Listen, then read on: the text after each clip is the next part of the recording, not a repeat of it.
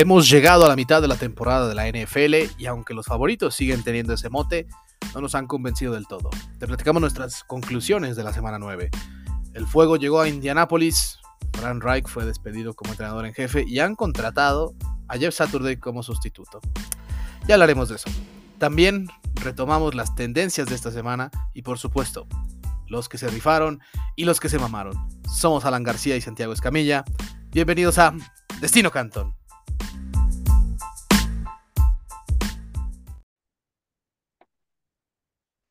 Hola, ¿qué tal? Muy buenos días, buenas tardes, buenas noches. Bienvenidos y bienvenidos a un episodio más de Destino Canton. Estamos oficialmente en la mitad de la temporada 2022 de la NFL y hay muchas cosas que concluir. Yo soy Alan García y le doy la bienvenida a mi compañero y amigo Santiago Escamilla.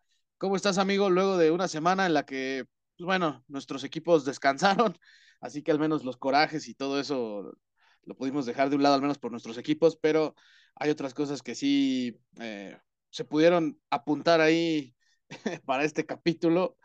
Y entre ellos, pues yo creo que está que los MVPs eh, o los favoritos al premio al MVP, pues eh, sí sufrieron. Uno, uno de plano sí perdió, el otro necesitó un empujoncito por ahí de alguien este, tercero para poder remontar su partido, pero, pero no, no, no terminaron por convencer del todo de sus actuaciones, ¿no, Santiago? ¿Cómo estás?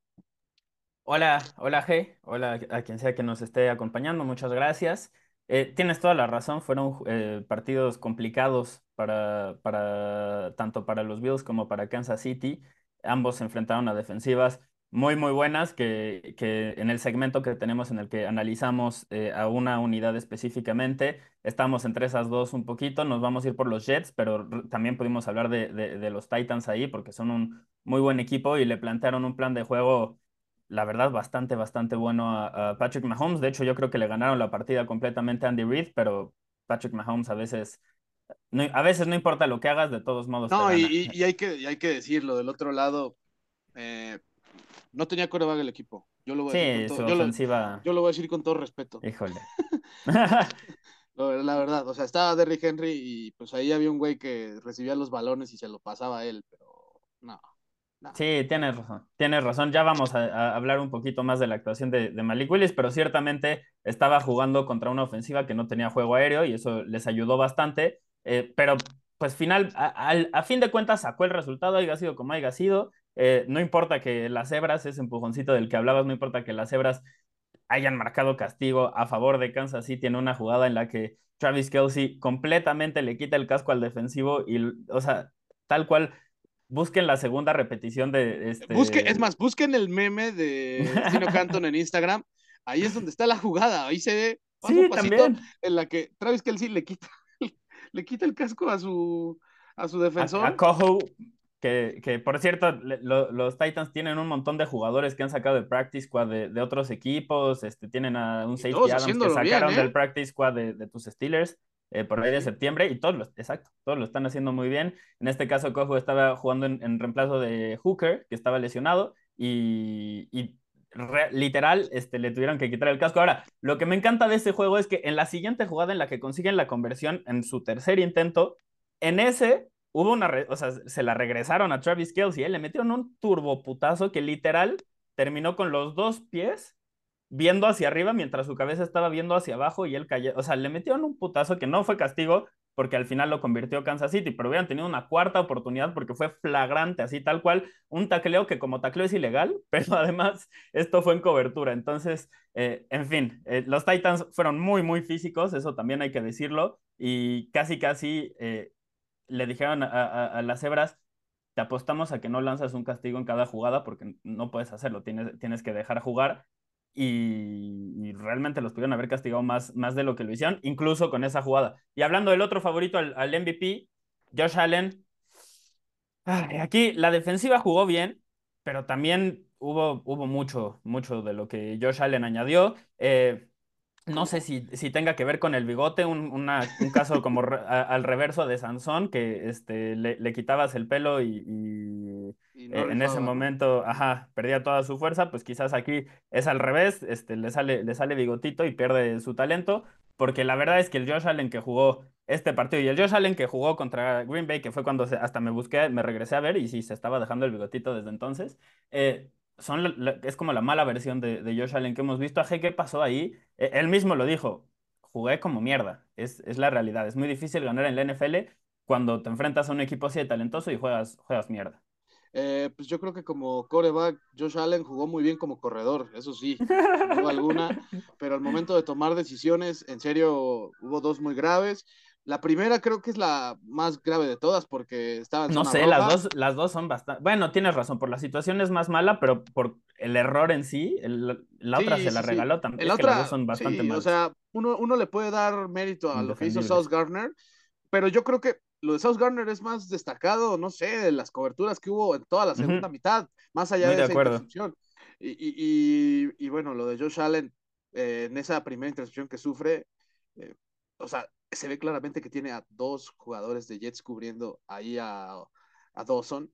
Y aparte, o sea, el pase lo, lo, lanza con toda la ventaja para el defensivo. Yo no, yo no entendí por qué hizo eso. Y, bueno, ahí se le fueron puntos valiosos. También hay que agregar que eh, Tyler Bass falló un gol de campo, sí, sí, sí. Pero de verdad, lo único que hizo bien Josh Allen por ratos en el juego, porque no lo hizo todo el tiempo, porque hubo veces en las que estaba por eh, doblar la esquina, pero lo alcanzaban a capturar. Y eso es algo que también vamos a hablar de la defensiva de Jets, muy destacado. Pues, lo mejor que hizo fue correr. Eso fue lo mejor que hizo Josh Allen esta, este domingo, esta semana. Eh, Así que hay cosas que sí tiene que mejorar Josh Allen ya, si es que de veras... Eh, no mantenerse en la conversación por el MVP, ¿no? E-, en, eso y, que no pongamos en duda que Buffalo pueda o no ganar el Super Bowl por Josh Allen. Porque realmente eso sería. Híjole, yo no, yo no sé si me atrevería todavía a decir que, que, nos estamos acercando a eso, pero ciertamente las últimas dos semanas, pues es, que le, ha costado más de lo que le ha sumado al equipo. No, y es que, y es que realmente ya se puso un poco en riesgo Búfalo. Ha perdido dos partidos en el año, sí, solo dos, pero dos han sido divisionales. Y además en una división que me atrevo a decir que está siendo la más cerrada en la conferencia americana. y contra Miami, uno de esos que ciertamente va a ser el, el rival incómodo, ¿no? La piedra en el zapato. Tienes razón, tienes razón. Es un tema que, que, va para dar. Hay un dato muy interesante y creo que tiene que ver con, con lo que el, el bajón que tú mencionas y resaltas. Y es que en el último año, el único mariscal de campo que ha perdido contra los Jets y contra los Jaguars en la NFL se llama Josh Allen. No sé si este equipo se aburre jugando contra, equipo, contra franquicias que no están como catalogadas como lo mejor del NFL o que, sea, pero es un, un, dato bastante curioso que para un jugador tan bueno y rivales, eh, sobre todo los Jaguars de la temporada pasada, tan, tan malitos. Y para, y para colmo, Santiago, pues vamos a tener que ver a Josh Allen más limitado porque salió lesionado del codo, ya es una... a eh, ver qué tanto le afecta. Una declaración que ya dice su, su entrenador en jefe, Sean McDermott, pero la verdad es que ya venía arrastrando un par de partidos eh, Malitos, malitos. A ver, ¿eh? Pero, a, ver, porque luego siempre pasa eso con los mariscales de campo estrella, que tienen un par de, juegos malos y sacan la noticia después de, ah, estaba jugando mal, como lo, de Russell Wilson un poquito eh, recientemente, aunque bueno, él eventualmente sí se perdió un juego, pero es, algo que, suele pasar, como, ah, es que fíjate que no, no es que esté jugando mal, es que no estaba sano. Eh, eso es, pero no les dijimos. Pero, no, pero... O sea, yo sé que estamos obligados a decirles, pero no les habíamos dicho. Sí, no, yo. Pero, pero yo creo que eh, lo del domingo no tiene nada que ver. yo tampoco. Creo, creo que fue en el penúltimo lanzamiento que hace donde se lastima, porque es ahí donde realmente se duele. Ahí se ve la toma en la que se duele. Y aún así pues, terminó lanzando un pase de cerca de 60 yardas a Gabe Davis, que fue muy bien defendido por South Gardner. Pero eh, ciertamente Josh Allen tiene que mejorar para la expectativa que le tenemos, simple y sencillamente tiene que mejorar. No, no vamos a exagerar, no vamos a decir que ah, estamos preocupados, que ya se acabó. Nada, o sea, Buffalo, eso, pero... creo que sí está en el momento en el que tiene que ponerse las pilas, porque en serio, dos partidos que ha perdido son divisionales, y eso ya lo tienen desventaja contra Jets y contra Dolphins. Y, más allá de eso, las últimas dos semanas no, no se ha visto el equipo que, que todos queremos, queremos ver, y simplemente es eso, que, que sean consistentes y que no empiecen a, a jugar al nivel del rival, porque entonces eso en playoffs les puede costar verdaderamente. Y también hay que decirlo, hemos hablado muy bien de Josh Allen, para que vean que no, no solo este, alabamos ciegamente, cuando juega mal se dice también. Es, es una realidad. Y en este momento, eh, pues la carrera para el MVP quizás es prematura, pero sí parece que está entre estos dos jugadores. Eh, puede sumar, no sé, a, a, Tyreek Hill, y ya si te quieres poner más, más fresa, alguien como Gino Smith o no sé.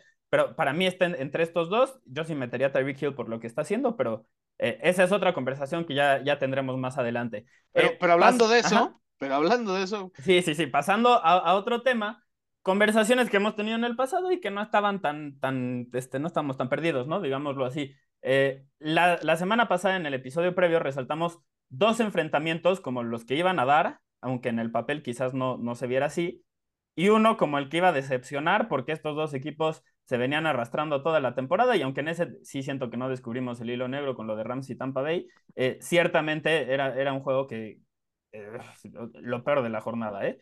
ya, ya terminamos de echarnos quitando, todos los partidos, fue el quitando, quitando la verdad ese drive de Tom Brady que pues sí, nos dio un momento vintage de él, creo yo. También la primera serie ofensiva del partido fue, fue buena. sí, que, que, desgraciada, que, desgraciadamente no terminó entonces ya no es otra cosa, pero... Tres puntos. Pero, pero sí, ese partido fue horrible, o sea, yo nada más me la pasaba eh, porque me tocó hacer ese partido en mi trabajo y era como de eh, incompleto, acarreo de una yarda o dos, captura, Casi, casi. eso era casi, casi la tendencia en, ambos costados, ¿eh? Tanto para Stafford como para Tom Brady. Sufren de muchos de los mismos problemas, aunque eh, sí creo que, que Tampa Bay eh, no está tan preocupado como lo está Los Ángeles. Sí, sí, pero, sí, pero ya vamos a hablar de eso porque también sí estamos preocupados por, por, Los Ángeles. Creemos que ya es momento quizás de, de, decir esta temporada se acabó, ya no hay cómo la puedan rescatar. Y vamos a hablar de, de su ofensiva y de qué es lo que sucedió para que todos estemos de acuerdo en que el año de los Rams está terminado meses después de que ganaron el, trofeo Vince Lombardi. Ese, o sea, la caída e, es uno de los peores defensores de, Super Bowl que hemos visto y les vamos a explicar un poquito por qué más adelante, pero antes de eso vamos a hablar de lo que sí, los que sí rifaron, los que vale la pena resaltar, porque Chicago y Miami protagonizaron el juego de más puntos en la semana 9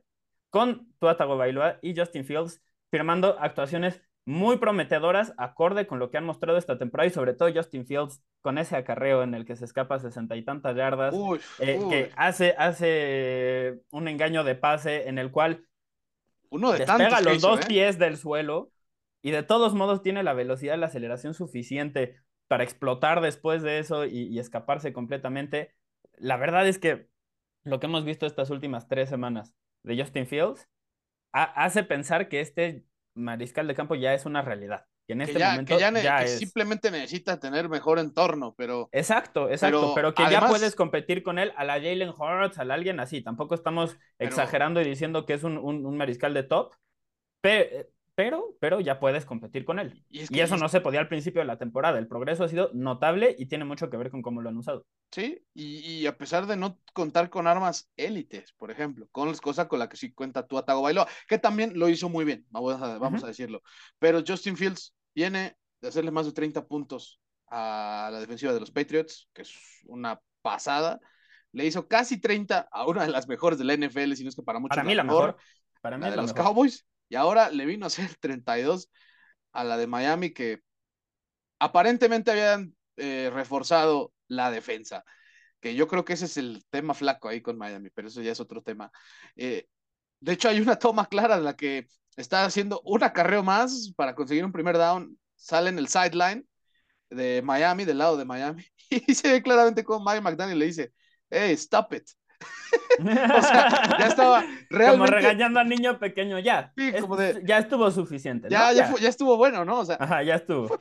Y, pues perdón, pero este juego también lo voy a decir así: Miami lo gana por un, despeje que, le taparon al, despejador. Porque si, si restas esos puntos, realmente lo demás fue un tirante entre Tua Tagovailoa y Fields. Oye, y un, y un, castigo al final que se le va a las cebras, en el cual completamente están abrazando al receptor de, de, Chicago. Literalmente un abrazo y no lo castigan. Eh, vamos a andar subiendo un meme al rato de eso, pero eh, se mamaron las cebras eh, en esa jugada.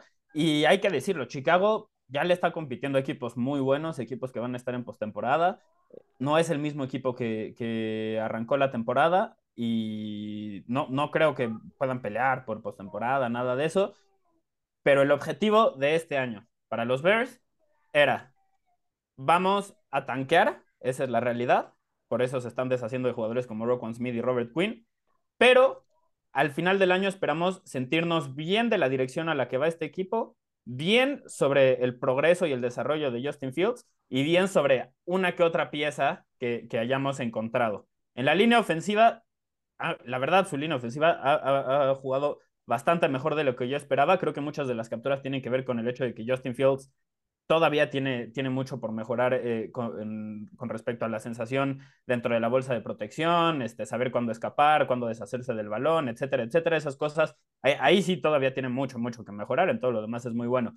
Pero, pero la línea ofensiva ha, jugado bien, tienen muy buenos corredores. Chase Claypool en una semana yo sí vi una mejora notable, o sea, definitivamente no hay un receptor como él. Se ve que va a estar más involucrado, ¿no? Sí. Y, de, la, de esa línea ofensiva que dices, pues yo creo que más bien ya Matt Everflus ya logró darle el enfoque que tiene que tener esa línea ofensiva, jugar para Justin Fields, y eso es lo que ha hecho. Y, en varias, y en varias jugadas de, engaño, donde también Cole Kemet este, ha acarreado el balón, creo que lo ha hecho bastante bien. El diseño de esas jugadas está siendo eh, adecuado para esta línea ofensiva para que realmente se vea eficaz al momento de, la ejecución. Sí, jugando a las fortalezas de, de, la plantilla con la que cuentan y eso es lo que hacen los buenos entrenadores. Y la verdad, eh, no esperaba en la semana 9 estar emocionado con la dirección en la que iba el proyecto de Chicago, pero parece que ese está siendo el, resultado. Entonces, también para que vean que cambiamos nuestras opiniones, yo pensaba que este era un equipo que iba a estar peleando por el primer eh, pick en el draft y quizás siga siendo el caso,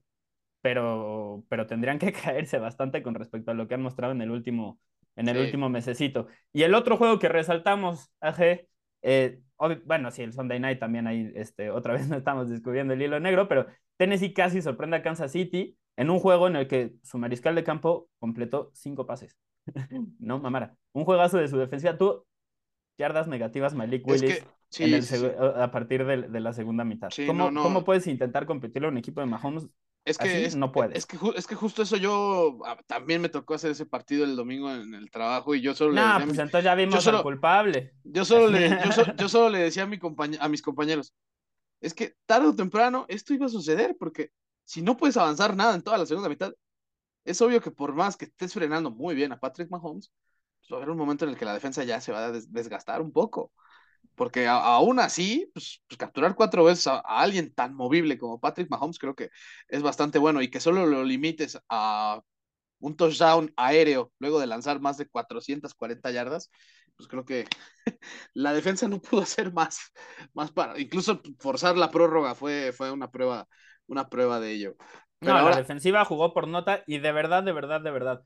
Si quieren ver cómo se puede, cómo cubrir bien el pase, vean lo que hicieron los Titans. O sea, es para literal para tomar nota y decir, ah, así se hace. y, para, casi no cometen errores. Y la, presión, y la presión que estuvieron ejerciendo en la línea, wow, es que lo de, lo de Jeffrey Simmons y lo de Nick Outry no me deja de emocionar. O sea, estos, estos cuates de veras Qué lástima que tengan. Mario Edwards, Mario Edwards flasheó y estaba en el, en, el practice squad de los Jaguars. O sea, ya van tres jugadores que resalto que sacan del practice squad de otros equipos y que también rifan. Y tú lo dijiste, Jeffrey Simmons es una superestrella. Danny Cotry no, no creo que llegue a ese nivel, pero es uno de los jugadores más infravalorados de, de la liga. Y eso, eh, o sea, eh, también lo, lo, de su safety Kevin Byard es una locura. O sea, es, Eventualmente vamos a hablar de esta defensiva más a detalle, no tengo, no tengo ningún lugar a duda, pero eh, pues no, no, les alcanzó porque su ofensiva se, se quedó este, sin pólvora en, la segunda mitad, con la pólvora mojada y con un mariscal de campo que no está listo para, para jugar tiempo extendido en la NFL. Esa es la realidad con, con Malik Willis y los Titans, a los Titans les surge que regrese eh, Ryan Tannehill, les surge. Yo, yo pensé que esta era la temporada en la que iban a darse cuenta de que necesitaban moverse de, de Ryan Tannehill y que habían tenido ya el, jugador para hacerlo en Malik Willis. No lo sé, viendo lo verde que está en este momento, no sé si para la próxima temporada ya puede estar listo para, para jugar. En este momento, claramente los Titans no confían en él o no lo esconderían tanto como lo hicieron. E, esa es la, realidad. Eh, ahora, pasando a otro tema, al breaking news de esta semana, a lo que posiblemente domine la, la agenda noticiosa este, los próximos días. AG, Jimmy Irsay trae un cagadero con los Colts. Trae un cagadero, pero Es algo que yo sí recuerdo que les dije y Santiago quizá no estaba tan de acuerdo conmigo y ciertamente creo que tenía sus razones yo, para no Yo todavía, todavía lo mantengo, ¿eh? Han tenido seis mariscales de campo desde que se retiró Andrew Locke. Ningún entrenador en jefe hubiera podido tener éxito bajo estas circunstancias, incluso si comparte parte de la responsabilidad, porque él fue el que quiso irse por Carson Wentz. Eso, esa parte lo entiendo. Y creo que también estuvo muy involucrado en buscar a Philip Rivers. Es que Frank Reich ya terminó su, su trabajo como entrenador en jefe en Indianápolis. Yo principalmente creo que se lo doy este despido debido a que Frank Reich fue el que el año pasado dijo, Carson Wentz es el coreback que necesitamos para ir al Super Bowl. ¿Qué pasó? Carson Wentz tuvo un año, pues, pues sí, patético, o sea, uno en el que no le pudieron ganar a unos Raiders en una penúltima semana de la temporada y, en casa y que después perdieron eh, su aspiración en Jacksonville al no meter ni las manos en ese juego contra los Jaguars. Luego, ¿qué hace después? Dice, ok, mi hombre entonces para este año va a ser Matt Ryan. Y pues de, esta, de cualquier forma, sí, eh, convenció al jefe, a Jimmy Irsay, de contratarlo, pero ¿qué pasó después? Pues bueno, a Matt Ryan lo terminaron mandando a la banca antes de la mitad de temporada y después de todo el cagadero que ha habido en las últimas dos semanas con Colts ofensivamente en el campo, pues, pues yo creo que eso fue la gota que derramó el vaso para Frank Reich eh, y para Jimmy Pero, pero esa fue una decisión de irse. Sí. Esa, esa, es la parte que yo no entiendo. Mandar a la banca a Matt Ryan fue una decisión de irse. No, no, no, no sé, no, no entiendo cómo. Genuinamente, este, y perdón por la, por la interrupción, pero a mí el timeline no me hace sentido porque. ¿Por qué no hacías esto la semana pasada? O sea, si ya ibas a, cambiar de mariscal de campo, si ya ibas a deshacerte del de, entrenador en jefe, pues, hazlo la semana. Fue muy enfático la semana pasada irse diciendo que se iba a quedar. Fue pues step by step. Para mí está siendo impulsivo. O sea, está ah, diciendo algo y a la mera hora dice, no, ¿sabes qué? A la verga, ya. Eso sin duda. Porque, porque deshacerse de Carson Wentz fue decisión de Irsay. ¿Sí? Y ahora deshacerse de Ryan fue decisión de Irsay. Deshacerse de Frank Reich es decisión de Irsay. Traer a Jeff Saturday es decisión de Irsay. ¿Qué, ¿Qué, hace Big Ballard? Eh? Yo, yo me pregunto genuinamente, ¿qué está haciendo Big Ballard no sé si él es el que siguen. Dijeron que no, que se va a quedar para el próximo año, que no tengo duda, pero eso mismo dijeron de Frank Reich la, semana pasada. tenían, el mismo contrato, la misma extensión contractual. Y que, y que además, pues hay que decir cómo se refirió a Ballard, ¿no? Le dijo que era un ganador. Bueno, con el récord que tiene Colts, yo estaría muy en desacuerdo, pero, pero ese soy yo, ¿no? Eh, lo que sí es, lo, que sí es lo, que sí es en ser, lo que sí es verdad es que creo que Frank Reich, eh, en cuanto al nivel de sus equipos, creo que ya no se veía que fuera a tener un, eh, una mejoría. O sea, creo que lo mejor que le vimos a los Colts de Frank Reich ya lo habíamos visto y me atrevo a decir que en el año que en el año en el que estuvo Philip Rivers, ¿eh?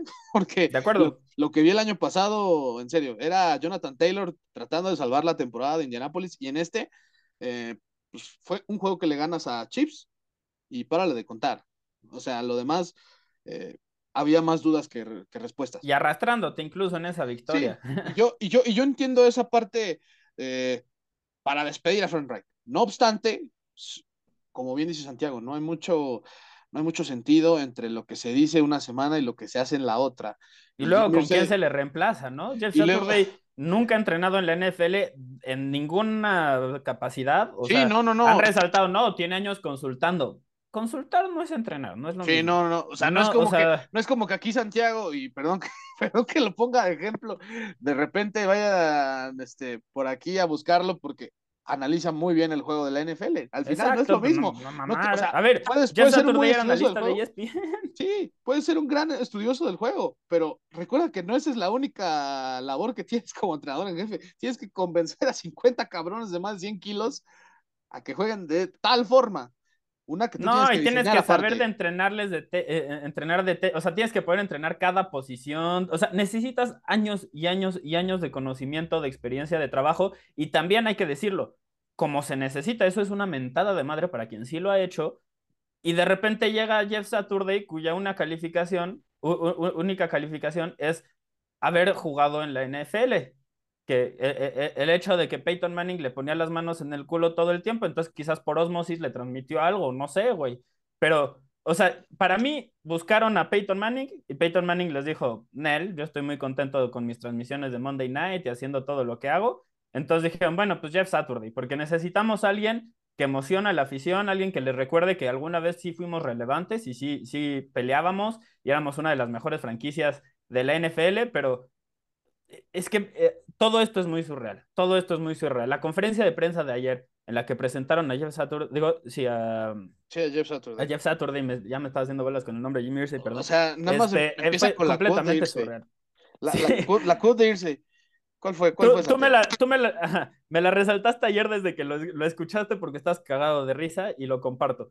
Jim Irsay cuando presentó a Jeff Saturday dijo, nos emociona sumarlo porque no tiene experiencia previa en la NFL y eso es algo que nos encanta porque no, no sabe del miedo, no llega con miedo, es una visión este, nueva, fresca, etcétera. ¿Qué?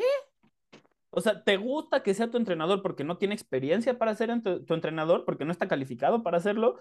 No, no mamar. A ver, cuando tu único antecedente, tu único caso de éxito, así, al que puedes apuntar de a él le fue bien y estamos haciendo lo mismo, este de Lazo, una serie de televisión, entonces estás haciendo las cosas muy mal. Realmente no entiendo cuál es el plan detrás de, contratar a Jeff Saturday, cuya única calificación es que entrenó a nivel de preparatoria. Dos años. Récord de 20-16. En preparatoria. O sea, 20-16, no mames. Entonces, no estamos hablando de alguien que, esté listo. Desde mi punto de vista, no está listo. Y no, sé qué va a suceder. Y ayer me eché este, toda una entrevista con el reportero de The Athletic de los Colts que está ahí este, a, pie de, cañón este, todo el tiempo reportando y, hablando con jugadores, con entrenadores, con gente cercana y etcétera, etcétera. Y él algo que reportó es, todos están en shock. Todos están en shock de que haya contratado a Saturday, a mucha gente no le pareció, pero es que además, ¿sabes qué es lo más importante y qué es lo más este, llamativo de todo esto? Quien está en mayor shock de todo esto es Jeff Saturday y él mismo lo aceptó. O sea, la primera pregunta que le hizo a Irsay cuando le hablaron para ofrecerle el trabajo es, ¿por qué estoy considerado para esto? ¿Qué? Sí, no. Terrible, terrible, terrible. o sea, güey, imagínate tú que mañana te ofrecen el trabajo de tus sueños y, tú dices, pero es que, ¿por? ¿Qué he hecho para merecerlo? Si esa es tu respuesta cuando te ofrecen un trabajo así, claramente están cometiendo un error al ofrecerlo a ver, el proceso está terrible y quizás Jeff Saturday nos sorprenda a todos y es un muy buen entrenador y, resulta que estaba, este, completamente había nacido para esto. ¿Cómo, ¿Cómo, O sea, no hay forma de saberlo. Es una apuesta demasiado arriesgada. Es más arriesgado que lo de Urban Meyer, que ya vimos cómo le salió a los Jaguars. A mí no me gusta para nada. Absolutamente no me gusta para nada. ¿Y sabes por qué no me gusta tampoco? Número uno, ¿sabías que en este momento no hay alguien en el roster de, entrenadores de los Colts que tenga experiencia previa llamando jugadas? No hay nadie, una sola persona. E, eso es lo que sucede cuando eh, contratas a un exjugador sin experiencia como entrenador para liderar a tu equipo. No, esto, para mí, los Colts oficialmente acaban de llegar a la categoría de basurero en juego. Sí, sí. O sea, ya mejor que ellos se dediquen a, a tanquear. Yo, si fuera fan de los Colts, me quedo con lo que hizo Jeff Saturday eh, cubriendo a Peyton Manning en su momento, pero no esperaría que hiciera un gran cambio para el resto de temporada, porque al final, pues ya realmente eh, la distancia que tiene con, con Titans, que creo yo que es la única vía por la que podría pasar Colts, que es por la vía de el título divisional, si es que hay una posibilidad, ya no la Eso veo. no va a pasar. Eso no va a pasar. Este, pues sí, realmente que se dediquen a tanquear para tener mejores jugadores ofensivos para la siguiente temporada. Y pues ya, de una vez, que vayan pensando en qué coreback les está gustando de esta clase que está viniendo en el colegial, porque en serio, no les sirvió, ni siquiera, no les sirvió este, para nada contratar corebacks veteranos por un año. O sea, el más cercano que tuvieron fue ahí, en, cuanto a ese proyecto, fue a Philip Rivers, que pues, perdió en la ronda de comodines. Así y casi le gana a los Bills en ese momento, un partidazo. Y, o sea, Pero de ahí no pasó. Para, para haber sido ese el plan, no les fue tan mal. Incluso con Carson Wentz no les fue tan mal. 27 touchdowns, 7 intercepciones. Eh, a rato se vio muy bien la, la, ofensiva, eran explosivos, podían mover el balón en casi cualquier equipo. Eh, o sea, sí tenían un mariscal de campo que lanzaba un pick six con la mano izquierda dentro de su zona de, de intercepción, digo, de su zona de anotación, sí, esas cosas sucedían, pero les fue bien considerando las circunstancias porque eso ya lo hacía desde antes Carson Wentz, entonces ya sabían que era una posibilidad. En fin, no, no, no andaremos más a, e, e, en este tema. Realmente eh, se acaban de convertir en uno de los favoritos para el pick número uno del draft, aunque siento que ya ganaron suficientes juegos como para que no estén tan, tan cercanos. Pero, pues mira, si el plan es de, de irse es, le voy a poner el pie tanto como pueda al equipo para ver si, si nos tropezamos y así alcanzamos al el primer pick, pues eh, esa es la única forma en la que esto haría sentido. Fuera de eso, genuinamente no, no lo entiendo. Y pasando eh, ahora sí a, las tendencias y al análisis de, ya saben que a nosotros nos gusta analizar a una unidad ofensiva y a una unidad defensiva que nos emocione y una que nos preocupe. La semana pasada entre las que nos emocionaron, hablamos de la ofensiva de los Cowboys que descansaron, entonces no tenemos nada nuevo que reportar ahí, eh, solo que Siki Elliott parece que no está sano, aunque todos sus entrenadores hablan muy bien de él como siempre y dicen que va a regresar y va a ser muy importante y mamadas. Como quisiera eh, que me apapacharan como lo hacen en Dallas con, con Sí, ¿verdad? ¿eh? Sí, la verdad. sí. Quédate con, que, con quien te trate como ellos a Elliot. Sí, sin duda Definitivamente. Y en el caso de la defensiva de, de Seattle, limitaron a los Cardinals a 21 puntos, que en las últimas dos semanas con DeAndre Hopkins estaban promediando 34, entonces te habla de que hicieron un buen trabajo con respecto a lo, lo que venía siendo la tendencia, y eh, además los limitaron a su menor total de yardas en toda la temporada, así que yo creo que este, fue una victoria para, para esta, esta actuación. Y ahora sí, vamos a hablar de la ofensiva y la defensiva que nos emocionan. Son dos equipos con mariscal de campo de segundo año cuyo proyecto parece estar avanzando correctamente. Estamos hablando de los Jets y estamos hablando de Chicago. En este caso vamos a resaltar a la ofensiva de Chicago porque ya son la número uno en yardas por tierra y porque Justin Fields ha hilado tres semanas bastante, bastante prometedoras contra defensivas muy buenas, como ya lo habíamos resaltado un poquito en el pasado. Entonces, como ya hablamos de este tema, vamos a pasarlo un poquito más, más superficialmente, porque ya lo analizamos al, principio, ¿para qué les repetimos este, cosas de las que ya habíamos hablado? Y en la que sí vamos a entrar más a detalle es en la defensiva de los Jets, porque Josh Allen sí cometió sus errores, es cierto, pero también lo limitaron mucho por lo que hizo la defensiva. Entonces, Aje, ¿con quién quieres empezar? ¿Con qué lado del balón eh, arrancamos? Híjole, yo creo que sí hay que empezar con, con la defensiva de Jets. O sea, yo, yo, sé, yo sé que la defensa de Patriots, que fue otra que destacó mucho, bueno, lo hizo muy bien y tiene a Matt Judon que va para este, de los favoritos para defensivo del año, pero Jets pues, frenó al equipo favorito al Super Bowl, así que eso lo amerita, Santiago. ¿Qué, qué podemos, ¿Con qué podemos empezar con esta eh, delicia que nos dio, sobre todo en la segunda mitad de la defensiva de Jets, porque en el tercer cuarto, entre otras cosas, además de los datos que vamos a tirar, les permitieron solo siete yardas totales en el tercer cuarto a los. Mira, sí, sí creo que hay que decirlo, mucho tiene que ver el, el break que hubo porque se cayó la cámara, este, el Skycam, y entonces eso pues lo, frenó un poquito el ritmo de, de juego. Eh, siento yo como que parecían medio aletargados los, los jugadores este, en el tercer cuarto y como también los de los Jets. En, general, e, eso fue algo que, que noté y quizás me equivoque, no hay forma de medir esas cosas, pero eh, esa fue la, la, impresión que me llevé.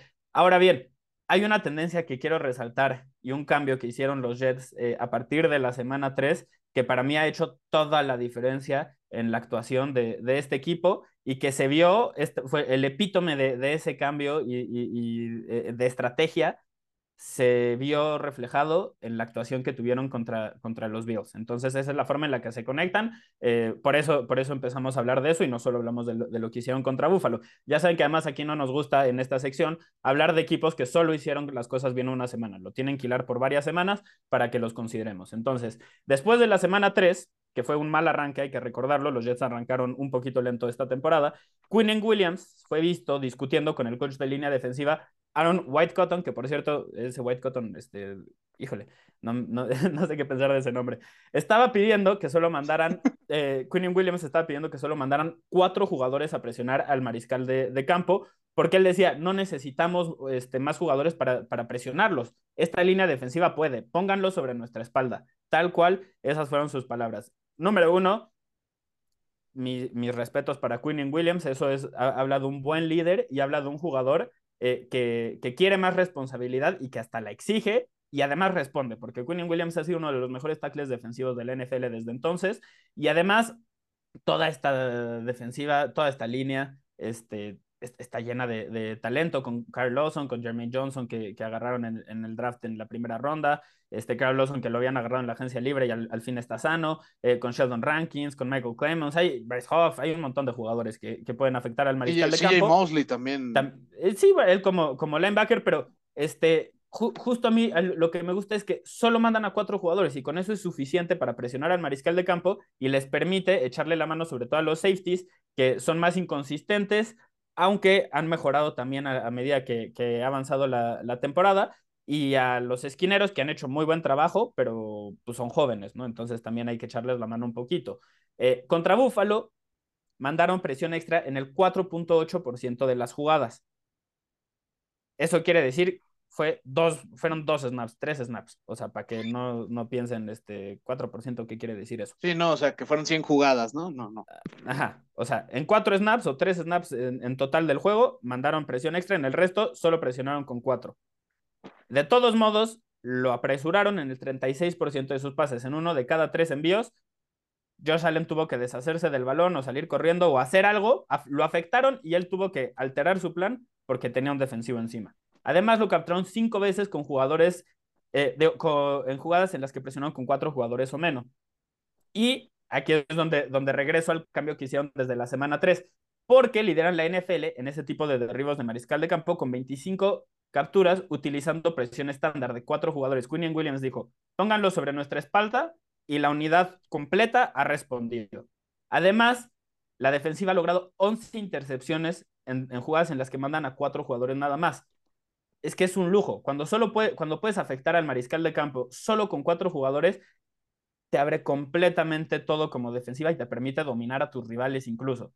Esa fue eh, eh, la fórmula con la cual San Francisco llegó al Super Bowl en 2019, porque la ofensiva era muy limitada, pero la defensiva, con DeForest Buckner, con Eric Armstead y con Nick Bosa, además de DeFord, no, DeFord en ese momento todavía no llegaba, perdón, este, e, era una locura para, para las ofensivas rivales. En este momento, la línea defensiva de los Jets está impactando de la misma forma el juego. Y, eso es bastante, bastante notable. Lo metieron limitaron a Josh Allen a un porcentaje de pases completos de 35% en envíos de al menos 10 yardas, lo cual te quiere decir, pues, o sea... No, dejaban que explotara la, jugada ofensiva por aire. justo eso. Justo eso, no había jugadas explosivas. Y cuando no hay jugadas explosivas, necesitas hilar series de 10, 15 jugadas para poder anotar. Y cuando te logran presionar solo con cuatro, pues entonces se vuelve bastante, bastante complicado. Esta, y, no solo, a ver, también, tú, tú recuerdo que antes del draft estabas muy emocionado con, con Sauce Gardner. Y también creo que hay que resaltar lo que, lo que está haciendo este novato, porque le pegaron, le pegaron al draft, le pegaron a esta selección, no hay otra forma de decirlo, ya vimos suficiente, nueve semanas. Este es un muy buen esquinero, es de los mejores de la NFL ya en este momento.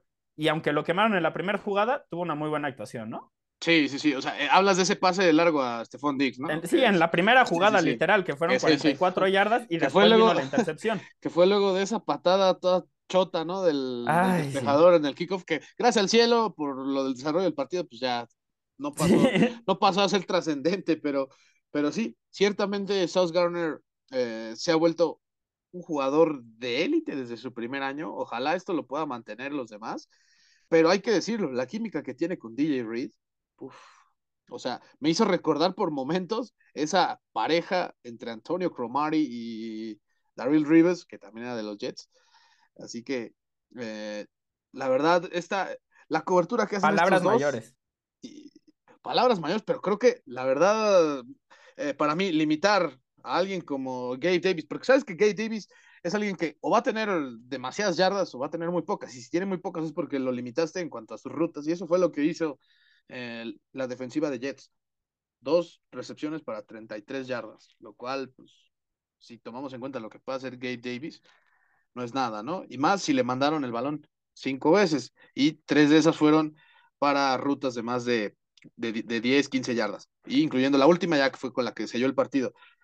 Es que este equipo de en serio le tomó la medida totalmente a cómo jugaba Josh Allen. Por eso es que digo que Josh Allen también, lo único que hizo bien fue correr porque muchas jugadas tuvieron que ser improvisadas o de diseño para que Josh Allen corriera, porque solo así podían avanzarle el balón a los Jets.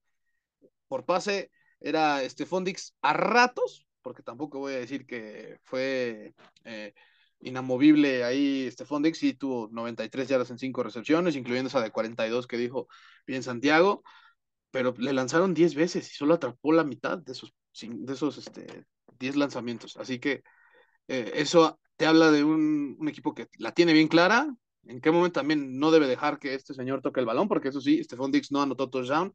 Recordemos que es el líder de, al menos entraba esta semana como líder de anotaciones por aire. Eh, y bueno, otro dato revelador, Santiago, es que los Jets llevan cinco partidos seguidos sin permitir touchdown eh, en el cuarto cuarto. y tiene marca de 4-1 en esos últimos cinco juegos. Yo creo que, les gastan a las ofensivas rivales y sobre todo se meten en su cabeza. Cuando le llegas al mariscal de forma tan constante y no hay jugadores abiertos, los fuerzas a, jugar como al, Hero Ball, a, que se sientan como superhéroes e intenten ganar el juego ellos solos.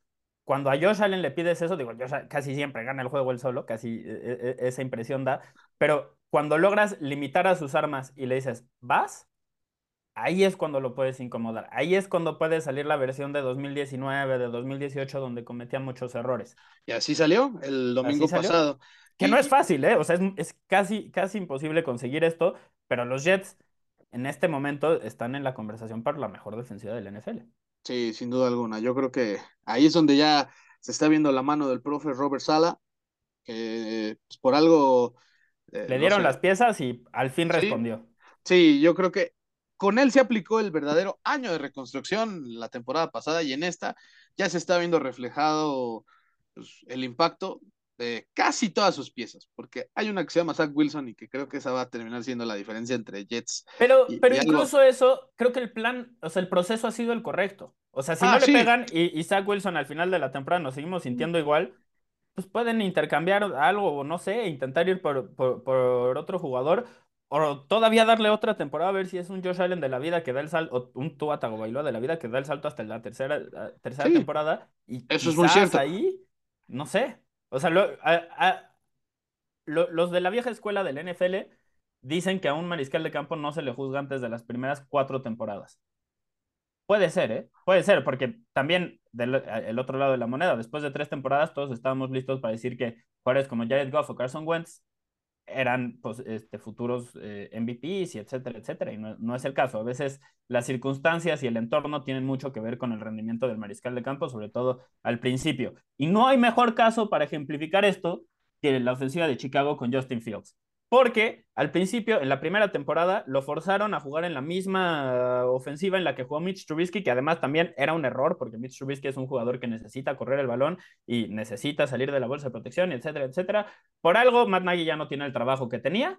Entonces, llega Luke Getzi con su ofensiva, con Matt Everflux de entrenador en jefe, y, y las primeras seis, siete semanas hacen la misma ofensiva, utilizan la misma ofensiva casi este, que, estaba utilizando Chicago anteriormente con Agui. Y fue hasta ese partido contra los Patriotas en el que dicen, oye, pues resulta, y si utilizamos las piernas de, Justin Fields, resulta que es bastante rápido, ¿por qué no lo aprovechamos? Y se ha visto completamente diferente este equipo. Le ha cambiado la cara absolutamente. Tú has resaltado lo que ha hecho Justin Fields contra tres defensivas muy, muy buenas. ¿Por qué te gusta? ¿Qué, es lo que has visto? Así, si alguien que no, no, no lo ha visto estos tres partidos y no entiende por qué, por qué es importante lo que he hecho contra estas defensivas, te pregunta, pues qué sé Justin Fields si es tan bueno o, por qué todos andan mamando con él. Este, ¿Qué le responderías? Yo le respondería que al fin se dieron cuenta de cómo tienen que usar a este jugador, cómo tienen que usar a la línea ofensiva. O sea, este jugador lo, lo usaban para quedarse en la bolsa de protección, algo que era patético porque no era sostenible su línea ofensiva para mantener a Justin Fields eh, sano y salvo. sus receptores. Y también hay que decirlo, eh, eh, han sabido usar mejor a sus piezas en cuanto a las rutas que usan Darnell Mooney, Colquemet. El mismo Chase Claypool creo que las rutas que corrió a, las que le lanzó Justin Fields durante el juego, creo que son las que tiene que correr Chase Claypool, son las que más, las más cercanas a las que yo recuerdo que le vi en su año de, novato. No tuvo el, mayor impacto, pero ya, para hacer, para haber tenido que unos dos días de entrenamiento con Justin Fields, no estuvo mal, no estuvo mal. Pero creo que el simple hecho de el diseño de jugadas en las que puedes hacer que Justin Fields doble la esquina y se pueda escapar 1348 yardas, porque al final hizo récord de, de, más yardas para un coreback este, por tierra en un partido de NFL. Y, creo yo que eso hace dudar mucho a las defensas y hace que el play action sea eh, una dinamita pura, ¿no? Porque Justin Fields ya no solo, te, no solo te puede hacer daño por tierra, corriendo tanto hace que dudes tanto en que si tienes que ir con ocho jugadores o demás, que puedes descuidar ahí algún receptor que vaya a salir de la ranura, como lo es Colquemet, lo, lo, hizo este, en su momento. Darnell Mooney, que también ya ha demostrado varias jugaditas esta temporada las que ya puede estar considerado para ser el receptor uno, sin duda alguna, de, de los Bears. Pero creo que lo que más me emociona, sin duda, de, de los Bears es que eh, la variedad con la que están usando a Justin Fields para que su velocidad sea la que explote las jugadas es increíble. O sea, ya para que el entrenador en jefe del otro lado esté diciéndole que pare, porque en serio, no encontraban la fórmula de, parar a Justin Fields, es, por, es porque en serio ya están descubriendo el talento que tiene este muchacho y que él se está dando cuenta que puede hacer daño de múltiples formas. Y también, hay que decirlo, sus corredores no hicieron tanto daño el domingo pasado, pero son muy buenos, David Montgomery y, Khalil Herbert. Pero también, insisto, a Kulkemet también lo llegan a usar en eh, jugadas reversibles. Me acuerdo de un par ahí el domingo pasado contra Miami, que pues terminaron en acarreos de 8, 9 yardas, donde digo, ok, es que es a esto lo que tiene que jugar Chicago, a poner a dudar al rival en si va a haber un play action, en si quién de estos, cabrones, de estos cuatro cabrones va a correr. O sea, es justo lo que hace Baltimore, justo lo que hace Baltimore en el juego por tierra con, con Lamar Jackson y lo que hace mucho Filadelfia también, eh, que es tener a la defensiva medio segundo, un segundo, eso es todo lo que necesitas en la NFL, diciendo qué va a pasar. Carrera, no carrera, quién se queda el balón, que como e, ese rato en el que no pueden reaccionar y no pueden simplemente correr hacia donde está el balón, hace toda la diferencia. Para mí le diste el clavo con ese comentario.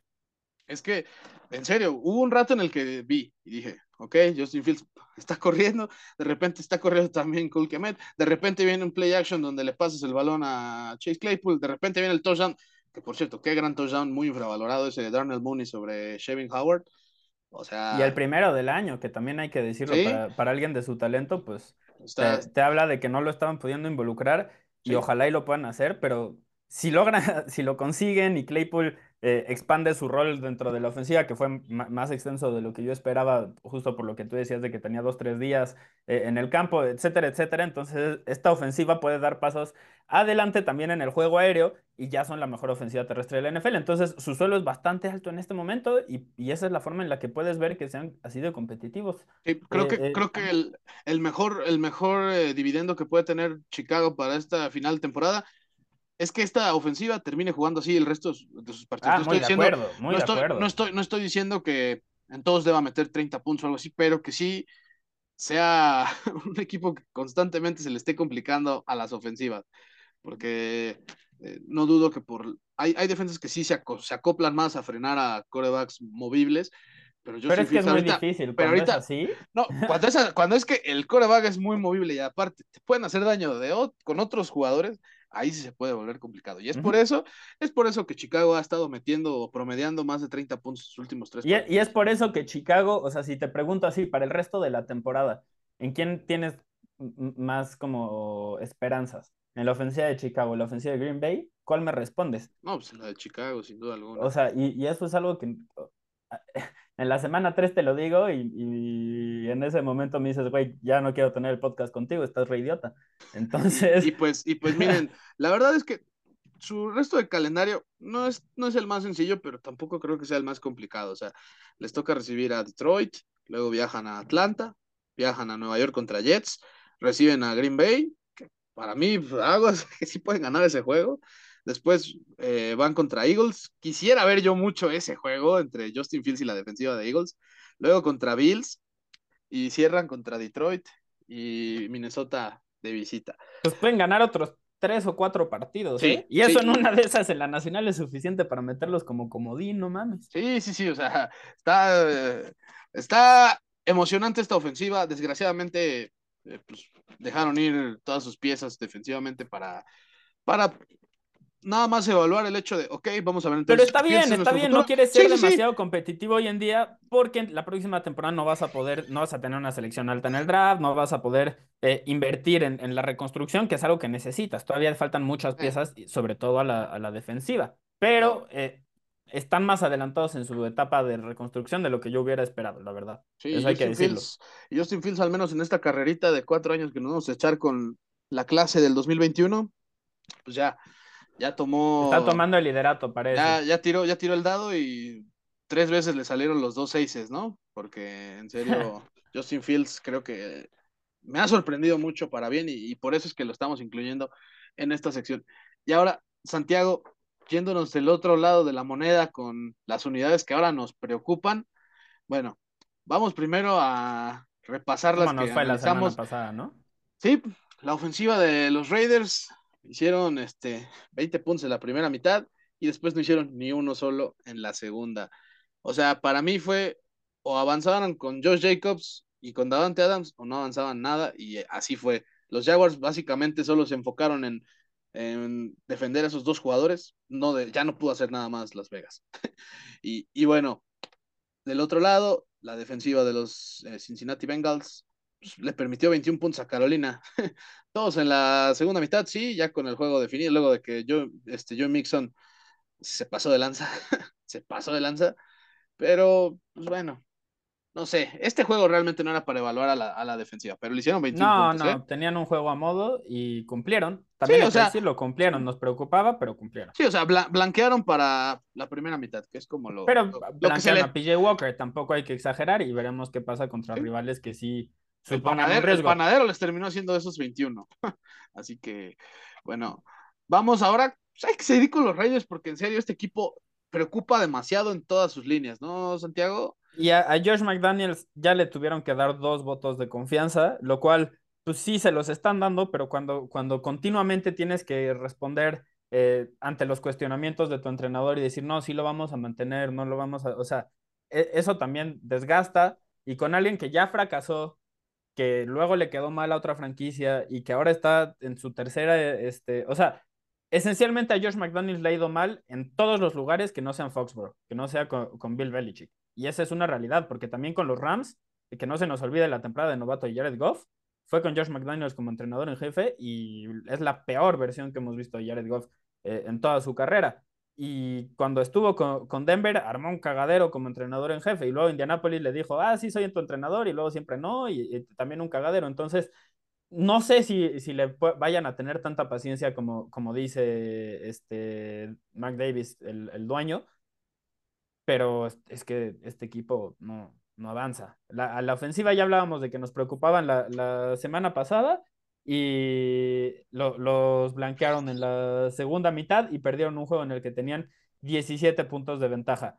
Pero entonces también hay que hablar de la defensiva, porque el plan antes de esta temporada era vamos a tener a dos mariscales de élite y eso va a hacer que la unidad funcione. Max Crosby ha cumplido. Él sigue siendo una bestia, es un jugadorazo, lo extendieron y parece que es una decisión acertada. Él no es el problema. El problema son los otros 10 güeyes con los que comparte defensiva, que son una bola de muertos y de ceros a la izquierda. y, miren, y, miren, que ahí está Chandler Jones, que pues seguimos empezando por él, ¿eh? seguimos esperando que llegue a, Las Vegas, ¿no? sí, sí, sí, yo no sé dónde se quedó, pero en, Las Vegas no está, porque solo tiene media captura esta temporada. Y eso nos ha, o sea, si sumamos sus últimos 22 enfrentamientos, quitando ese juego de semana 1 contra los Titans en el que tuvo 5 capturas, lleva 6 desde ese momento, 6 en los últimos 22 partidos. Chandler Jones eh, ha tenido un bajón considerable y además no ofrece mucho en el juego, o sea, contra la carrera, así que pues eh, eh, en este momento es uno más, uno más. Y no, no, no solo eso, a ver, ¿qué quiere decir haber perdido una ventaja de 17 puntos contra los Jaguars por encima de todo? ¿Sabías que habían estado 117 veces en esta situación antes de, este partido? O sea, habrán estado 118 ocasiones con una desventaja de 17 o más puntos. ¿Sabes cuántos juegos habían ganado antes de este domingo? Solo uno. Exacto. Solo uno. O sea, de, todas esas situaciones en la historia de los Jaguars en las que iban con 17 puntos de desventaja o más, solo una vez habían remontado. Solo una. Ya llegó la segunda. Y, no solo es, o sea, no solo es contra los Jaguars, es la tercera ocasión que le sucede esta temporada. ¿Sabes cuántas veces había pasado en la historia de los Raiders como franquicia? Cuatro. Cuatro. Y este güey lleva tres en una temporada. Estamos viendo un trabajo históricamente malo. Por eso me atrevo a decir que Josh McDaniels corre peligro porque tiene demasiadas piezas para ser así de malo. Pero también hay que decirlo, a la defensiva, este, este es el pedo cuando tu, tu, plan este, se basa solo en estrellas y esperas que las estrellas carguen con el equipo, que terminas jugando con, con, güeyes como Denzel, eh, como Blake Martínez y Denzel Perryman como linebackers que están haciendo un trabajo terrible. Los esquineros, Aje, te voy a decir tres nombres. Uno es inventado. Necesito que me digas cuál es el inventado. ¿Ok? Ok. Roderick Timmer, Amik Robertson, John Reynolds. ¿A quién inventé? cuáles son los safeties? ¿Cuál es, el safety? ¿Cuál es el esquinero? ¿Y cuál es el inventado? A ver, otra vez. La banda que está en su casa también pueden hacer este, este ejercicio. John Reynolds, Roderick Timmer, Amik Robertson. ¿A quién de esos inventé? O sea, sé que Roderick Timmer es el safety y Amik Robertson es el corner. Así que el otro es. John Reynolds. John Reynolds es el inventado. Eh, güey, este, es que este equipo es malísimo. ¿Sí? No, no, no tiene. No. Blake Martínez es un jugador que se lastimó la rodilla en los Giants la temporada pasada y lo despidieron esta temporada. Jalen Smith es el linebacker titular de, los Giants en este momento. O sea, el chiste es, Jalen Smith, por si no saben quién es, es alguien a quien la mitad del NFL le ha dicho que no en los últimos dos años. No estamos hablando de que lo hayan reemplazado con un gran jugador y los Giants lo vieron como desprendible, como descartable y es titular y, es el líder de la defensiva en el, porque es el linebacker central, el Mike, eh, en los Raiders. Es, un desastre. Este, este plan es un desastre y, cuando, cuando se basa en que las estrellas carguen con el equipo y las estrellas no producen como estrellas, y estamos hablando de Chandler Jones, estamos hablando de, Darren Waller, estamos hablando de Hunter Renfro, estamos hablando de, su selección de primera ronda, se me olvidó el nombre, que ya está en Chicago y que ni siquiera es titular en Chicago además, este, y lo cortaron después de una temporada.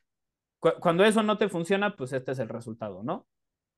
Y sí, y sí, no, no, no, totalmente. Creo que eh, la defensa de Raiders eh, o más bien, la franquicia de los Raiders creyeron que con tener a esos dos buenos eh, cazacabezas, porque hay que decirlo, Chandler Jones no deja de ser un histórico cazacabezas a pesar de tener el peor año de su carrera, a mi punto de vista, pero creyeron que con eso era suficiente para retener a los jugadores y con las piezas individuales ofensivamente que tiene el equipo, ya con eso iban a poder ganar, no sé, 30, 30-28, 30-24, algo así, y pues con una línea ofensiva también tan horrible como la de Raiders, eh, pues ahí hubo malas combinaciones. Y ah, tomando en cuenta que también Josh McDaniels obviamente no sabe manejar ventajas, por algo pierde una ventaja de 17 puntos por segunda ocasión esta temporada, así que eh, sí, el fuego también está... parece que defensivamente el equipo está construido para ir perdiendo porque su principal ventaja son sus cazamariscales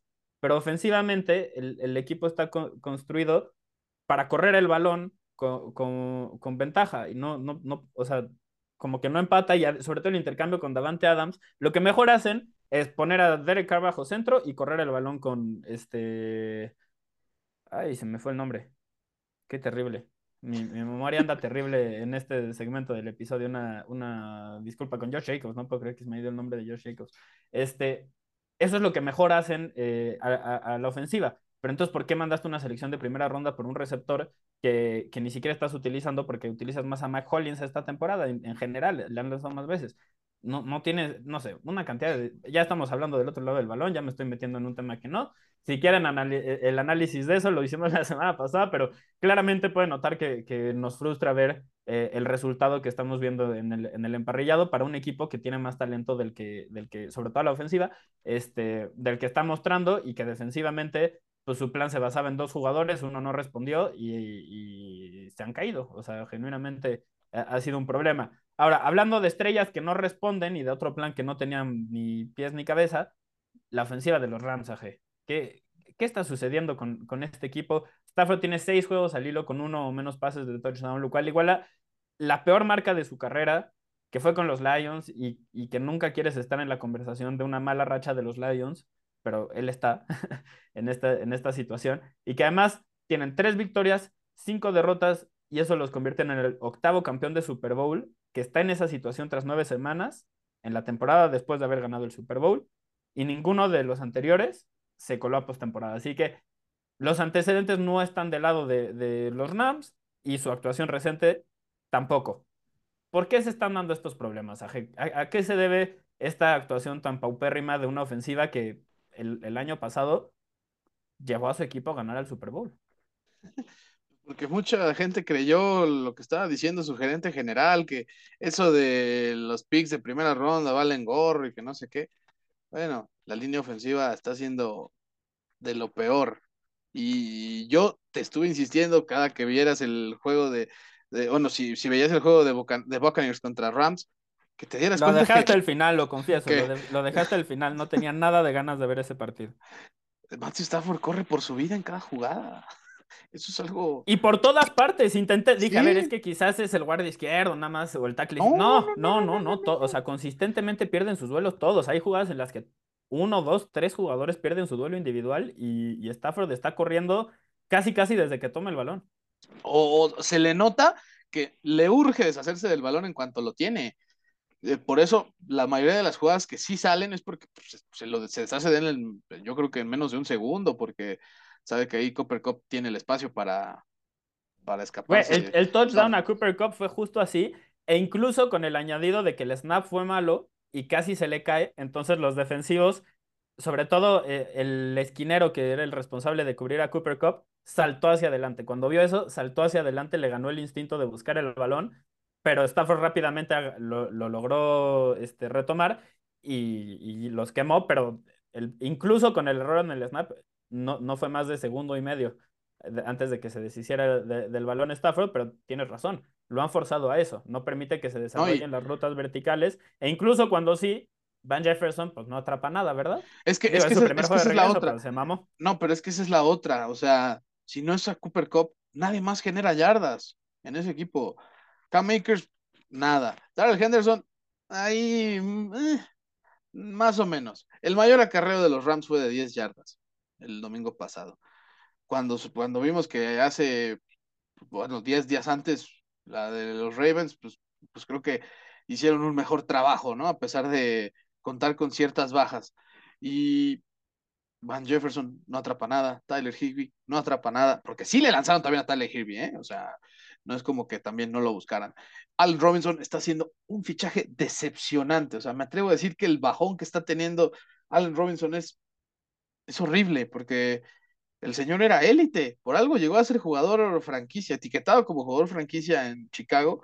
Aquí está haciéndolo terrible, terrible. Y aquí solo me deja pensar, ¿por qué no renovaron? ¿O por qué no le, no le dijeron a Odell Beckham, regresa? Bueno, OBJ no hubiera sido factor todavía. Apenas esta semana es la, en la que se espera que este, lo liberen médicamente y ya pueda contratarse con algún equipo. Pero tienes razón, el, el, o sea, la forma en la, que Allen Robinson ha bajado su nivel, pasó de ser alguien dominante, que era como ese receptor X prototipo, que, como a la DK Metcalf, ¿no? Que te gana porque es un, este, está mamadísimo y, y puede más que tú. Esencialmente puede más que tú y ya. Nada más este, en, en, eso se basa, ¿no?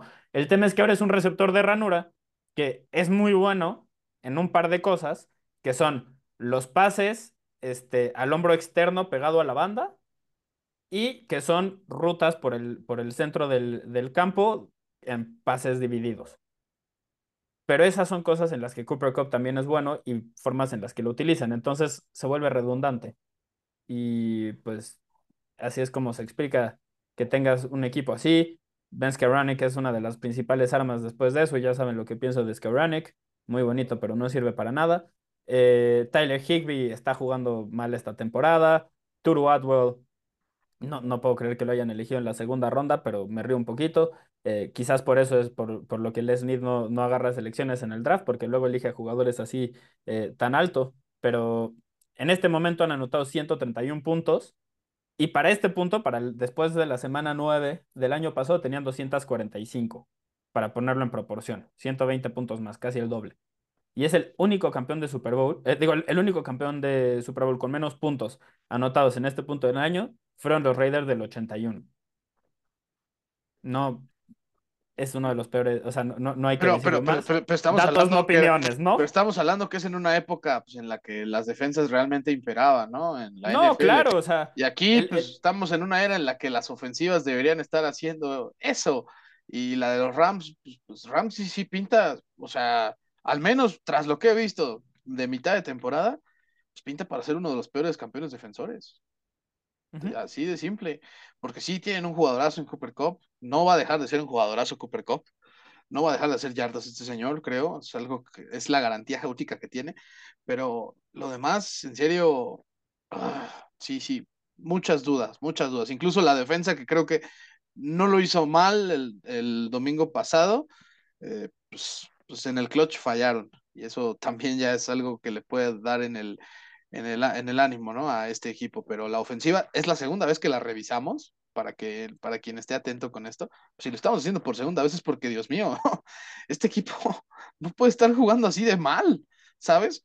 Y sin embargo, lo está haciendo ver muy fácil con todo lo que estamos explicando, damas y caballeros. A ver, es que ganar, y, y también para decir la verdad, ya, ya no vamos a seguir hablando de los Rams. O sea, ya, ya le, son el campeón este, defensor del Super Bowl. Entonces, los tenemos que cubrir porque pues así es esto, tenemos que hablar de ellos.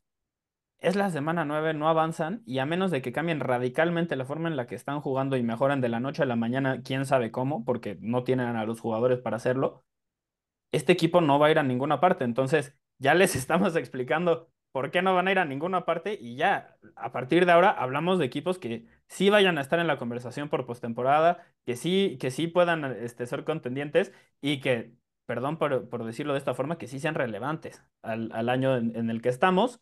Pero, pues bueno, los Rams este, están, están en problemas y jugando bastante, bastante mal. Eh, ahora, hablando de, de, quién se rifó, vamos a, resaltar cada quien eh, un par de jugadores, entrenadores, situaciones, este, hay de todo, de donde creemos que se rifaron. Y, Aje, yo quiero empezar eh, reconociendo a alguien que consiguió poner su nombre en los libros de historia de su franquicia esta semana, que, que se volvió el quinto entrenador con más victorias en la historia de su franquicia. Doc Peterson, un aplauso, jefazo, con su victoria del domingo, llegó a tres y ahora es el quinto entrenador con más victorias en la historia de los Jaguars. No, bueno. No, hombre. Qué, qué logro, qué logro. Grandísimo, ¿eh? Ahora sí que póngale un pedestal ahí a Doug Marrone o a. Ay, no, no puede ser. Acaba, acaba de superar un empate, triple empate, con Urban Meyer, Mike Mularkey y Mel Tucker para que, que se den un quemón, estaba en compañía este, bastante, bastante top. Y ahora tiene que ver hacia arriba a Gus Bradley, que consiguió 14 victorias, Doug Marrone tuvo 23, Tom Coughlin 68 y Jack Del Río 68 también. Entonces, le falta mucho para llegar al número uno o al número dos, pero el número cinco ya es, y eso te habla de lo que han sido los Jaguars, porque este, ya pasó un ratito, ¿eh? Ya pasó un ratito desde que son una franquicia y, deberían de tener entrenadores que tengan más de cinco victorias. Este, pues desde el 96. Así que sí, es un, se rifó, pero también es un se mamó, ¿no? Eh, un, ahí combinado. Sí, sí, sí, totalmente. Pero bueno, yo no quería pasar dejar esta oportunidad para resaltar al Chita, que yo sé que a mucha gente le cae mal y creo que a veces tengo, o sea, entiendo por qué. Porque sí, sí, es justificado. Sí, sí, mamó y es medio, o sea, mm. es medio nefastón el güey, la neta. Lo voy a decir así nada más, porque pues, como jugador no, no puedes negar que es un talento este, increíble. Bueno, no, pero pues este, hacer golpear hacia una mujer embarazada, este. Eso sí, o sea, insisto, también eso es algo reprobable, pero. Grave asterisco. Respecto, respecto a la generación de yardas que está teniendo este año, bueno, está justificando cada centavo que está gastando Miami en él. Ya tiene 1104 yardas, luego de las 143 que sumó contra Chicago, más el touchdown. Y pues a estas alturas de la temporada, o sea, ningún receptor en la historia tras nueve semanas había sumado las yardas que tiene Tyreek Hill. Así que eso lo reconozco como jugador, se rifó bastante, porque insisto, el señor... Es el mejor jugador en su posición, es la verdad. Sí, en estos momentos ha demostrado que, pues, recibiendo pases, no hay un jugador que lo haga mejor que él en los últimos años. Así que Tyreek Hill se rifó en el emparrillado. Así que ahí sí no, no lo quería yo eh, dejar de la, la verdad lo entiendo, lo entiendo. Por algo, por algo empecé el episodio diciendo que está en la conversación por el MVP. Está, o sea, el impacto que ha tenido con Miami eh, es claro. Si, si ves los partidos, te das cuenta de que van a donde va Tyreek Hill. Eh, yo quiero resaltar Voy a hacer un 2 por 1 ya ves que soy tramposo, pero voy a, hacerlo rápido. Eh, de dos cazamariscales veteranos que están haciendo las cosas muy bien para su equipo en la conferencia americana. Número uno, Justin Houston, porque ayer los Ravens ganaron gracias a Lamar Jackson y gracias a Justin Houston.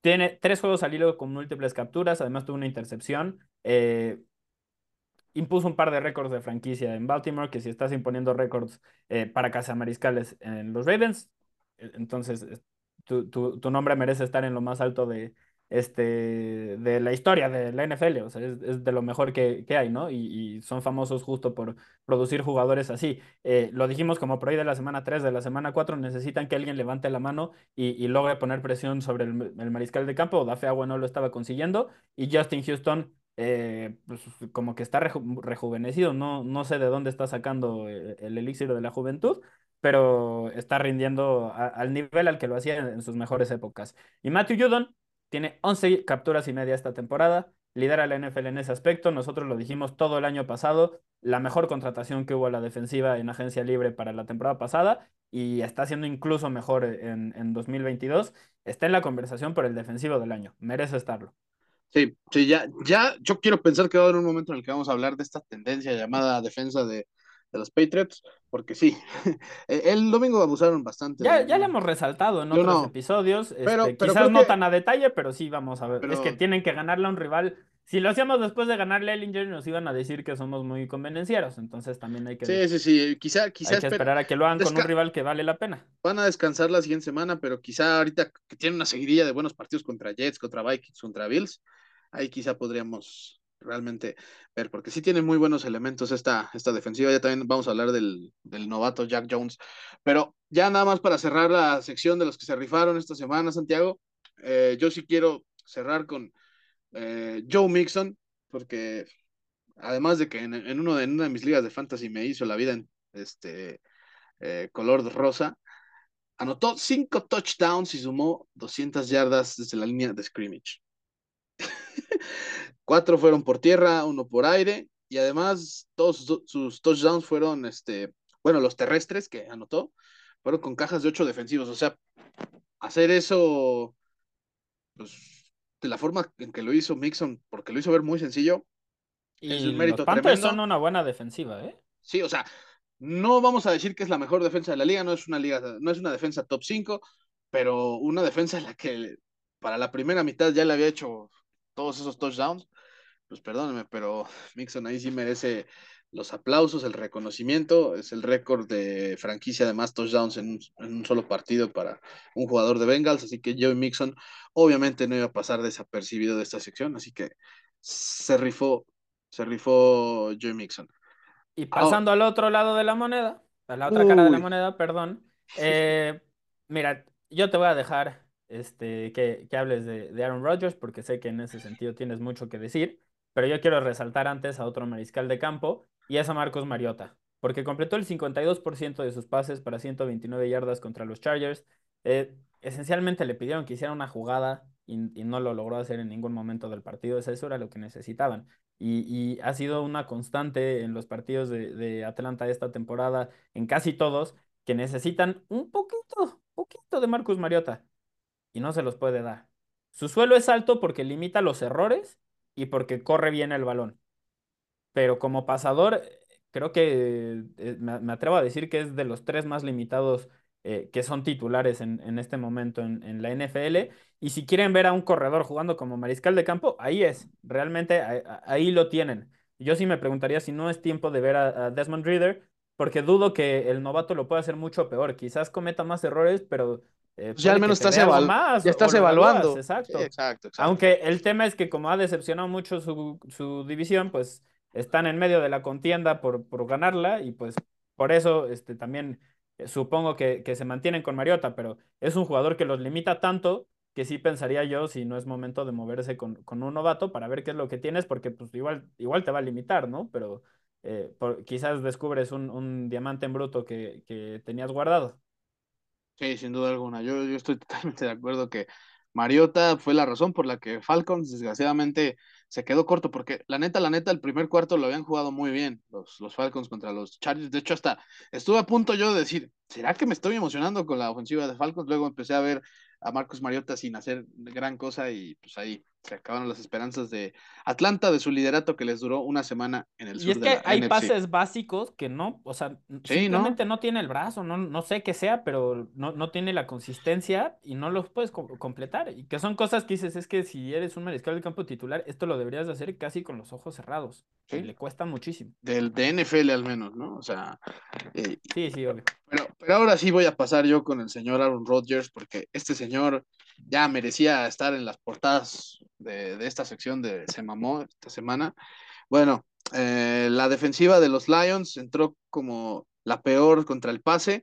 Bueno, ya se hicieron las actualizaciones de estos datos, ya es la número 29, o sea, brincó tres lugares la defensiva de los, de los Lions. Sigue siendo la peor en puntos, pero pasó de, de permitir 31.1 a solo 29.3. Sigue siendo y la lo importante es cómo llega el juego, ¿no? O sea, si ya después de, que tú les echaste la mano, pues mejoraron, obviamente se va a hacer el resultado, pero lo importante es cómo había llegado. O sea, si los demás colectivamente durante ocho semanas les metieron puntos suficientes como para que fueran la peor, pues eso es lo que importa. Era lo que el doctor, la medicina que el doctor ordenó y Rogers este, pues parece que él eligió otra medicina alternativa un poquito antes del juego y como que todavía le estaba haciendo efecto porque tomó unas decisiones que no mames. Sí, sí, sí, no. Tres intercepciones en zona roja, una conversión de cuarta, que ya fue la, definitiva para, para los Lions, para firmar su segunda victoria. Eh, le anotaron nueve puntos a esta defensa. O sea, es increíble. La ofensiva de los Packers no hacía tan pocos puntos eh, desde el año 92, que fue cuando Brett Favre era novato. o sea, lo que yo entiendo bueno, segundo año, su primer año como titular ahí. Yo yo escribir eso. yo yo la neta lo que quiero ahí eh, decir Santiago es que pues, entiendo que se, le fueron varios jugadores en el, paso del partido a Aaron, Rodgers, pero pero es que las, las intercepciones era cuando todavía tenía la mayoría, ¿eh? En el campo. Y, por ejemplo, esa, esa, Ay, Dios mío santo. Háblame pase a Bactiari. Ese, ese pase a Bactiari, que para mí fue como de. ¿e, ¿Iba para Bactiari? o sea, para mí, en todo caso, parecía que se quería deshacer del balón Rodgers, porque se quedó muy corto ese pase. Fue, fue de muy mal gusto esa intercepción. Adrian Hutchinson ahí, pues la leyó bastante como el novato veloz que es. Y la, y la, interceptó. Pero, no sé, porque al principio él intentó ir a presionar y luego como que dijo, un momento, este se reportó como elegible y no me bloqueó. Sí, o sea, sí, a ver, como liniero defensivo, si son morrillos y, está, y no sabe, ay, sí, no creo que ningún morrillo lo, dejen escucharnos con nuestro lenguaje. Este, pero un, jugador de línea defensiva es así como de las primeras cosas que, te enseñan, todas las jugadas te intentan meter un turboputazo, ¿no? Entonces, si en una no te bloquean, es porque es por diseño, ¿no? O sea, quieren que tú corras a lo pendejo y aprovechen el espacio que se crea detrás de ti. Y en esta jugada, él dio dos pasos y le dijo, y le dio tiempo de regresar y el pase fue tan malo que lo logró interceptar también. O sea, ¿qué tan desesperado tienes que estar para lanzarle el pase a Bakhtiari? Esos, esos son los jugadores que cuando Aaron Rodgers decía, tenemos que disminuir las repeticiones de algunos receptores y cambiarlas por otros. ¿Neta estaba hablando de Bakhtiari? No mamar. Aparte también salió lesionado en ese partido. No, no, no. Y, bueno, los, los, otros balones que le termina regalando a Kirby Joseph. ¡Ay, Dios mío santo! Dios mío santo, Dios mío santo. No, no, o sea, Rogers no sé en qué está pensando, no sé si de plano piensa que los pases los puede lanzar y si los interceptan o no, van a ser este, van a terminar siendo culpa de, sus receptores, no sé, pero, pero en serio, qué desastre, qué desastre es Green Bay. Y ya, ya hemos hablado de todo lo que conlleva esta franquicia, pero Aaron Rodgers, en serio, pues creo que no sé si ha terminado de tocar fondo, ¿eh? No me, no me parece. Pienso que todavía lo puede tocar más. Yo no creo, yo creo que puede seguir cavando. Y sí, ¿eh? Y eso pues puede hacer que, o sea, el siguiente domingo va contra Dallas. No, no, no quiero, no quiero ni imaginar qué le pueden hacer. ¿Qué le puede hacer ese, highlight no sabes cuántas ganas tengo de hacerlo. Y, y, no soy el único, estoy seguro de que no soy el único, ¿eh? Sí, no, no, pero, pero, pero dejaré, pero dejaré que en este, en este caso, o sea, yo sí diré, Santiago este, lo, lo, expresó de esta forma. Me gustaría que él se diera con la cuchara grande, pero es que Rodgers en serio está tomando muy malas decisiones y, pues tiene cara como de, pues ni pedo, ¿no?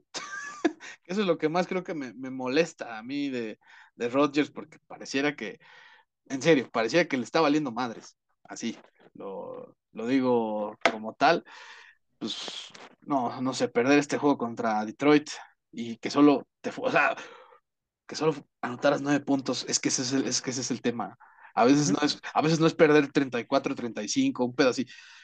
Perder por perder solo anotando nueve puntos, no, pues está cabrón. Contra el rival contra el que lo hiciste, es que. Sí, contra, contra la peor defensiva contra, en cuanto a eh, mejor eh, eficacia de tercero, tercera oportunidad, al que más recibe puntos, el que más permite yardas por aire, el segundo que permite más yardas por tierra. O sea, había múltiples formas de hacerle daño. También yo no entiendo por qué hay una jugada en la que deciden correr dos veces con AJ Dillon en la yarda uno, si tienes a Aaron Jones. Ay, no, no, no, es que. Fíjate que, fíjate que ahí sí lo entiendo.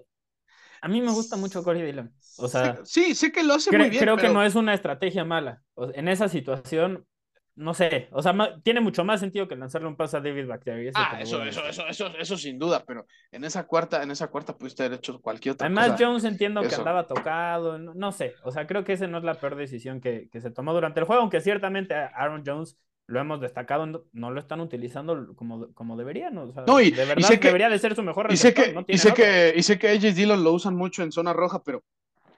Ay, no. Ah, yo le dije Corey Dillon, ¿verdad? No, Corey Dillon jugaba hace 20 años. No manches, ya me vi como señor. pero, pero sí, Aaron Rodgers se mamó terrible y. Santiago, mira, yo, yo tenía aquí incluido a los Colts y a los a Josh McDaniels, pero creo que hemos pero pues hablado hablamos de ellos, lo suficientemente de ellos. No quiero, no quiero aburrir. Sí, son, un circo los dos, pero ya hemos hablado de eso. ¿Qué te parece que hablamos de Robbie Anderson? Porque imagínate haber mandado varias selecciones de draft para contratar a un jugador que desde que llegó a tu este, equipo hace tres semanas tiene cuatro yardas negativas. Y es que eso es lo que pasó con Arizona y Robbie Anderson. ¡Qué desastre! Robbie, Anderson era de mis receptores favoritos y, se me hacía súper infravalorado desde que estuvo con los Jets con Sam Darnold y luego cuando llegó a, a Carolina al principio con Terry Bridgewater. E, esta versión de, Anderson genuinamente me parece un dolor de cabeza, no aporta nada y es muy, mal receptor. Sí, y ahora sí se está viendo como un receptor de, pues, de Jets, pero de Jets en reconstrucción, ¿no? sí, de, los, o sea, de, esos, de, esos, Jets que tienen como desde 2012 sin un jugador a la ofensiva de, Pro Bowl.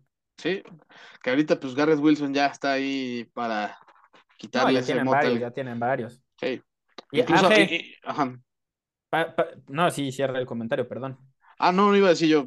Hasta hay uno por ahí que se queja de que no, no recibe pases, pero no deja de ser mejor que, por ejemplo, Robbie Anderson, a mi punto de vista, como es el Aya, el Pero ahora Ay, el Aya. Pero... Jugadorazo y no lo utilizan para nada.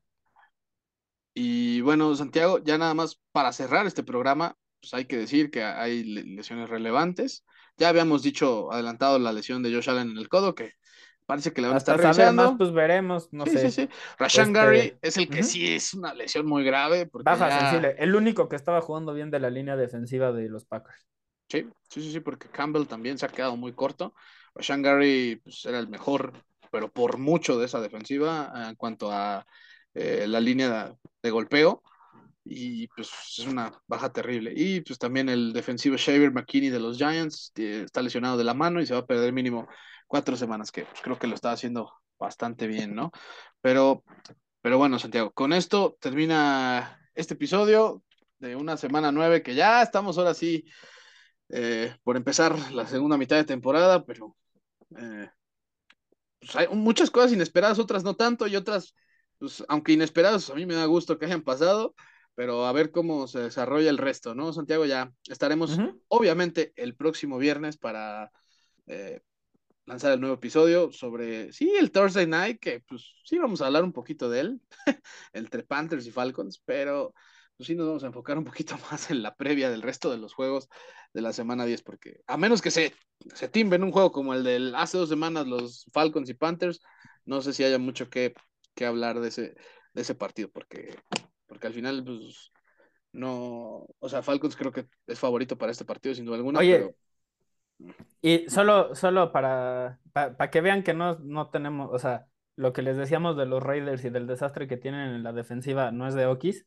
acaban, eh, acaban de despedir este, a Jonathan Abram, a su safety, que agarraron en primera ronda, así que otra primera ronda. Otra primera ronda que fracasó, que no le sirve de nada. Y, pues sí, el plan de los Raiders, por cosas así es que no funciona.